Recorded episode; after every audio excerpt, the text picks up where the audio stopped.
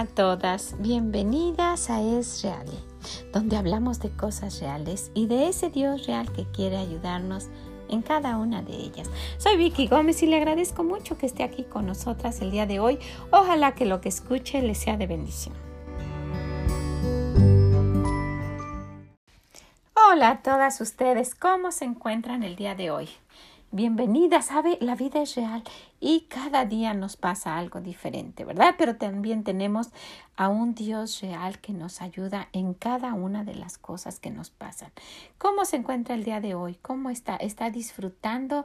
Aquí en los Estados Unidos tenemos ya la primavera y pronto vendrá el verano y estamos disfrutando de una bella temperatura. Ojalá que donde usted esté también esté así. Y si no, sabe, encuentre la manera de estar gozosa y de estar feliz. Si hay muchas tormentas y está nublado, dele gracias a Dios que no todo el año está así. ¿verdad? Encuentre la manera de darle gracias a Dios y de estar gozosa. ¿Sabe? Nosotros tenemos medio año, tenemos seis meses de invierno. Seis meses de frío, de andar de botas, de que está nevando, de que está bajo cero, y aún así encuentra uno la manera de estar contenta y de estar gozosa. Ojalá que usted también lo quiera hacer. Y pues sí, en esta, en esta ocasión seguimos hablando del respeto en este mes de junio dedicado al respeto a nuestro esposo. ¿Y qué ha pasado? Hemos hablado de las consecuencias de no dar el respeto que se merece nuestro esposo y cada vez que vamos hablando nos vamos dando cuenta de cómo Dios ve a nuestro esposo, que lo ha puesto como alguien importante, como líder y muchas veces si él no quiere tomar en cuenta ese cargo, bueno, pues eso es cosa de él y Dios, ¿verdad? Pero a nosotros nos toca verlo con los ojos que Dios quiere que lo veamos y darle el respeto que él se merece por el cargo que Dios le ha dado. Si su comportamiento no es el que debería ser, pues Dios se va a encargar de eso, ¿verdad? No es nuestro trabajo. Nuestro trabajo es obedecer lo que nuestro Dios dice. Y vamos a ver otra de las consecuencias que pueden suscitarse si nosotras no respetamos a nuestro esposo de la manera que Dios dice. Y una de las consecuencias más generales es que vivimos una vida infeliz. ¿Usted tiene una vida infeliz en su matrimonio? Viene de un matrimonio donde la vida era infeliz, era insoportable, donde usted tuvo que salir huyendo de, de, de una vida de gritos y de golpes y de sufrimientos. ¿Se ha quedado esto como una herencia y lo está usted viviendo? ¿Sabe? Se lo puede pasar a sus hijos. Es, es casi seguro que sus hijas van a vivir igual y que sus hijos van a querer seguir ese patrón de vida. Entonces esto de respetar a nuestro esposo no es algo que se debe tomar a la ligera, es algo que debe tener una importancia tan grande como la que Dios ah, le ha dado al poner en este versículo esta parte como una orden. Y la mujer respete a su marido. A él le dice que nos ame, ¿verdad? Y a nosotras que lo respetemos y sí trae grandes consecuencias el no hacerlo y una de ellas es que se vive una vida infeliz, una vida diaria de sufrimiento, de, lloro, de tristeza. ¿Sabe? Nuestro esposo ah, inconscientemente reclama que le respetemos. Lo hace inconscientemente, no les anda gritando, respétenme, respétenme, ¿verdad? Pero Él quiere, ese es el deseo de su corazón. Dios así los hizo. Y debemos de entender esto, así como ellos deben entender que somos diferentes a ellos y que nos deben tratar con más ternura y con más cariño y con más dulzura y que deben ser comprensivos y que, y que deben eh, ver esas formas tan variadas de nuestro carácter muchas veces y de que a veces estoy triste sin razón y a veces estoy contenta sin razón y todos los cambios que tenemos a través de toda nuestra etapa como mujeres Queremos que Él lo entienda, ¿verdad? Bueno, pues de esa misma manera Dios quiere que comprendamos que algo que nuestro esposo desea es que le tengamos respeto, que tengamos respeto a su forma de ser, a su forma de presentarse, a sus decisiones, a, a la forma en cómo lleva las cosas, a cómo, cómo organiza. Y mire, cuando nosotras nos casamos, la, el, la situación no era como la está usted viviendo en este momento. ¿Qué sucedió? Al pasar el tiempo se han ido incrementando los problemas, ha ido cambiando la situación y nuestro esposo se ha vuelto áspero. ¿Por qué ha sucedido esto? ¿Por qué no era así en el noviazgo? ¿Por qué era que era muy cariñoso? ¿Y por qué era que era muy comprensivo y que traía flores y que, y que hacía cartas y que hasta cierto punto era romántico? ¿Por qué ya no? Pues muchas veces porque encontramos que de verdad hemos tenido, hemos caído en no respetarlo de la manera que Dios dice. Simplemente eso. Qué curioso, ¿verdad? Nosotras pudiéramos pensar, ay, pues si le guiso riquísimo, si aprendo a cocinar los guisos más ricos, y si, y si soy de esta manera, y si soy de la otra, y qué bueno, ¿verdad? Esas son cosas complementarias, y qué bueno que siempre haya comida rica, y qué importante es que la casa tenga un ambiente de paz y sea agradable y sea un refugio, no nada más para él, sino para nuestros hijos y también para nosotras mismas, ¿verdad? Un lugar donde uno llegue a descansar realmente sea un lugar de paz y tranquilidad. No nada más eso, sino que sienta que el esposo ahí es importante, que después de Dios sigue la palabra de Él y que lo que Él dice se respeta.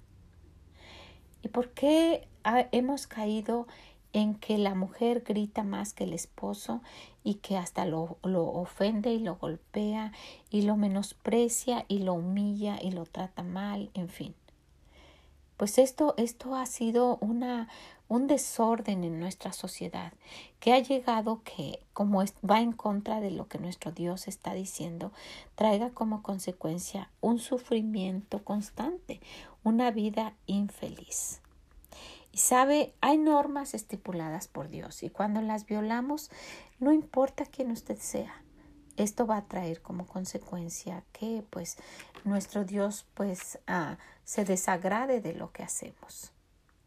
Hay algo en, como antecedente a lo que vamos a hablar para que nos demos cuenta la forma en que Dios ve el respeto y el cómo nosotras debemos comportarnos. Y usted va a decir que, que tiene una, que ver una cosa con la otra, pero quisiera que, que pusiéramos atención como un antecedente a lo que vamos a ver y después vamos a tratar lo otro. En el libro de Génesis capítulo 38 hay una historia en la cual usted va a ver que no tiene nada que ver con lo que estamos hablando, pero dice, aconteció en aquel tiempo que Judá se apartó de sus hermanos y se fue a un varón adulamita que se llamaba Ira, y vio allí Judá la hija de un hombre cananeo, el cual se llamaba Saúl. Y la tomó y se llegó a ella, y ella concibió y dio a luz un hijo, y llamó su nombre Er. Concibió otra vez y dio a luz un hijo, y llamó su nombre Onán. Y volvió a concebir y dio a luz un hijo, llamó su nombre Sela. Y estaba en Cuesib cuando lo dio a luz. Después Judá tomó mujer para su, su primogénito. Er quiere decir que su primer hijo se casó, la cual se llamaba Tamar. Pero miren lo que sucedió. Y Er, el primogénito de Judá, fue malo ante los ojos de Judá y le quitó la vida, y le quitó Jehová la vida. Dios se desagrada cuando no nos comportamos de la manera que Él quiere. Entonces Judá dijo a Onán, llégate a la mujer de tu hermano y despósate con ella y levanta descendencia de tu hermano. Esta era una tradición. Se moría el hermano y el hermano siguiente tomaba a la esposa por mujer y si no hubiese hermano lo tomaba la tomaba el pariente más cercano. Ahora vamos a ver. Dice, y sabiendo Onán que la descendencia no había de ser suya, sucedía que cuando se llegaba la mujer de su hermano, vertía en tierra por no, por no dar descendencia a su hermano, y desagradó en ojos de Jehová lo que hacía, y a él también le quitó la vida. Y estamos viendo que, lo, que el no hacer lo que nuestro Dios dice le desagrada y puede traer consecuencias. Para no pasar por alto el que nuestro Dios nos dice, la mujer respete a su marido. Estamos viendo esta situación. Después, y dijo Judá a Tamar, su nuera, quédate viuda en casa de tu padre hasta que crezca Sela, mi hijo, porque dijo, no sea que muera él también como sus hermanos. Y se fue Tamar y estuvo en casa de su padre. Y sabemos toda la historia, ¿verdad? Que después Tamar se hace pasar por una mujer por una mujer prostituta y que su, su suegro después la acusa de, de, adulterio, se acusa de, la acusa de haber sido una mujer infiel y ella le demuestra que pues ella estaba embarazada de él, que, que la había confundido. Y es, es una historia para ver lo que Dios hace cuando hacemos cosas que le desagradan. ¿Verdad? Bueno, pues con esto en mente quisiera que fuéramos al libro de Ruth. Esta historia de Ruth, una historia de amor parecida a la, a la historia de amor que Dios nos muestra y la misericordia que tiene con nosotros, nos, nos da una, una forma de vida de esta mujer que, que, que, tuvo, que tuvo como antecedente el poder exigir y faltarle al respeto y exigir lo que ella necesitaba y quería, y no lo hizo así, por lo contrario, lo hizo respetando la respetando a aquella persona que debía ser la que se casara con ella por obligación. Déjenme me explico. En el libro de Ruth, si ustedes se recuerdan, Ruth era una mujer moabita de un pueblo donde no no querían a Dios, donde no conocían a Dios. Y a su pueblo llegó a, a vivir esta familia de Elimelech, Noemí y sus dos hijos, y ahí se casaron con mujeres moabitas. Después las, se, murió el, se murió el esposo, se murieron los hijos, esa es otra historia, pero se quedan las dos nueras y la suegra. Y ella decide, ella decide, la suegra, regresar a su, a su pueblo, porque escuchó que ahora las cosas estaban mejor ahí. Entonces las nueras dijeron que iban con ella. Pero ella les dice, saben, regresense, no tengo yo más hijos que con los que ustedes se puedan casar. Regrésense y encuentren marido en la casa de su familia. Pero una de ellas, Orfa, dijo, ok, yo me voy y se fue. Se fue a su casa y ahí tal vez se casó, no sabemos la historia de ella. Pero sabemos lo que pasó con Ruth. Ella decidió ir con su suegra, hacer misericordia con ella, acompañarla en su dolor e irse a la tierra de Dios y ella no sabía lo que iba a suceder, ¿verdad? Pudo haber sido que hubiese tenido una vida triste y sola durante toda su vida y quedarse sola sin, casarse nunca más, porque ella iba a un pueblo donde no amaban a los moabitas, porque no eran gente de Dios. ¿Y qué sucedió? Gracias a su comportamiento y a la forma de mostrar respeto, ella tuvo una vida feliz tuvo un final feliz, a diferencia de lo que estamos viendo, que la mujer que no respeta a su marido siempre tiene una vida infeliz. Bueno, pues resulta que al pasar el tiempo en esta historia de Ruth, vemos que llega el momento en que la, nuera, que es Ruth, pudiera casarse. Y su suegra le dice, ¿sabes qué? Tú pudieras casarte con uno de nuestros parientes, porque es obligación de ellos casarse contigo porque se murió tu esposo. Entonces Ruth pudo haber hecho dos cosas, o pudo haber llevado a este hombre ante las autoridades y decir, él debe casarse conmigo, o hacer lo que hizo respetándolo y de una forma discreta y callada. Este hombre se llamaba Vos. ¿Se recuerdan? El dueño de aquellos terrenos en los cuales ella había ido a, a buscar algo que, que de lo que caía para llevarlo a casa de su suegra. Entonces vemos que ya hay una relación de que por lo menos la conoce y sabe quién es ella. Entonces, orientada, aconsejada por su suegra, le dice, ¿sabes qué? Su suegra le menciona, este hombre vos es nuestro pariente. Tú puedes exigirle que se case contigo. Y miren lo que hizo ella. Y cuando vos hubo comido y bebido, y su corazón estuvo contento, se retiró a dormir a un lado del montón. Estaba Arán, no sé si ustedes saben que él estaba en ese momento, dicen aventando, que estaba, que estaba él eh, en, en, en, en la ciega.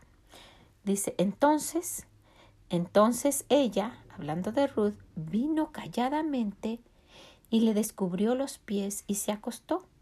Y aconteció que a la medianoche se estremeció aquel hombre y se volvió, y ella aquí que una mujer estaba acostada a sus pies. Entonces él le dijo, ¿quién eres? Y ella le respondió, ella respondió, soy Ruth, tu sierva. Extiende el borde de tu capa sobre tu sierva, por cuanto eres pariente cercano. Ella fue y se lo dijo escondidamente, a ocultas, sin, que, sin que lo supiera nadie. Le dijo, ¿sabes qué? tú deberías casarte conmigo, en palabras actuales. Y entonces le dice él, y él le dijo, bendita seas tú de Jehová, hija mía.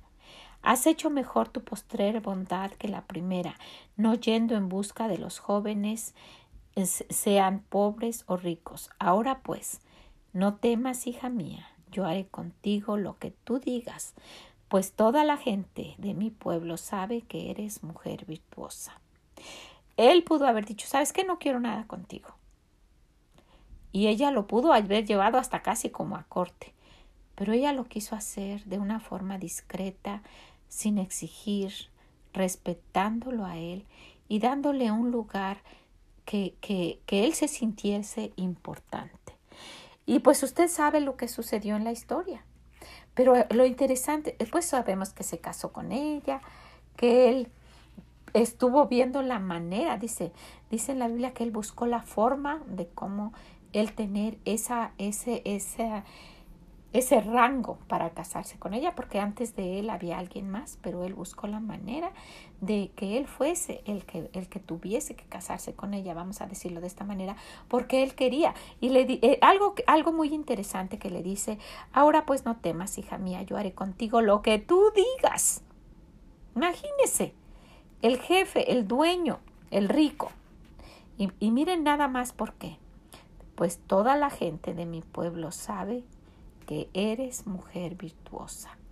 Y, si, vemos en las características de la mujer virtuosa, hay algo muy especial. ¿Qué es lo que sabían de, de Ruth? ¿Cómo era ella? ¿Cómo, cómo, es que, ¿Cómo es que la está comparando con la mujer virtuosa? Hay unas características muy especiales. Vamos a verlas. Aquí en el libro de Proverbios 31 ¿verdad? Capítulo 31, donde se ve a la mujer virtuosa, a la mujer que Dios ha puesto como ejemplo para seguirla, características que vio este hombre voz en Ruth. Dijo, todo mundo sabe que eres mujer virtuosa, todos en el pueblo, todos te conocen, saben que eres. Y él le dice algo muy curioso, yo haré contigo lo que tú quieras, lo que tú quieras y mandes. Imagínese, así casi casi le estaba diciendo, le dijo más bien lo que tú quieras, ¿verdad? Y vamos a ver Proverbios 31, vamos a ver dos versículos. Dice, mujer virtuosa, esto es lo que vos estaba pensando de ella, mujer virtuosa, ¿quién la hallará? Porque su estima sobrepasa largamente al de las piedras preciosas. Miren, él estaba diciendo esto.